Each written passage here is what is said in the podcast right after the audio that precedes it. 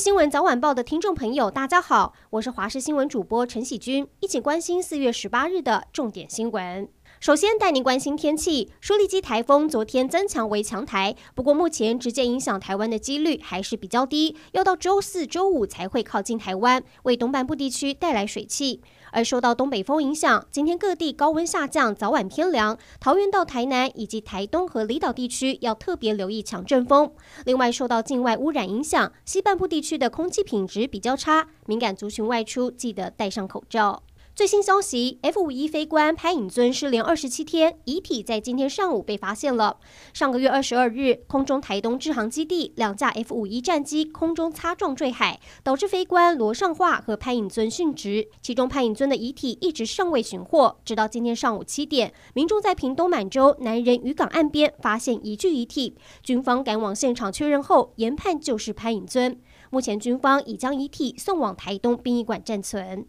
年度宗教盛事镇南宫大甲妈祖绕境活动，今年因为疫情缓和，沿途参与信徒比去年成倍数成长。途经台中、彰化、云林、嘉义后回銮。今天清晨从台中市清水区朝兴宫起驾后，预计晚间抵达镇南宫举行安座仪式，为九天八夜的绕境画下句点。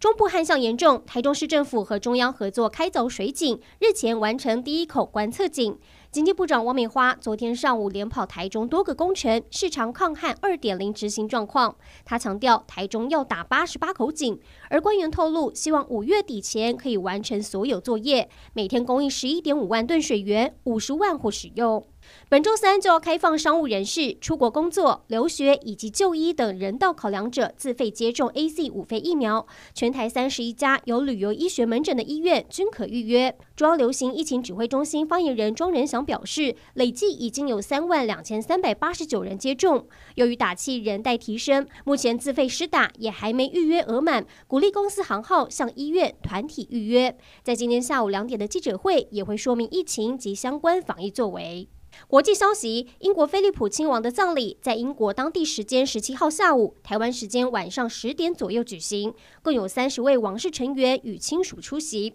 包括查尔斯王储等四名亲王的子女，还有亲王的两个孙子威廉王子与哈利王子。而这也是哈利去年迁居美国后第一次和哥哥威廉再度碰面。两人在仪式结束后被媒体拍到互相交谈，又一起离开礼拜堂，似乎要打破外界盛传他们不和的传言。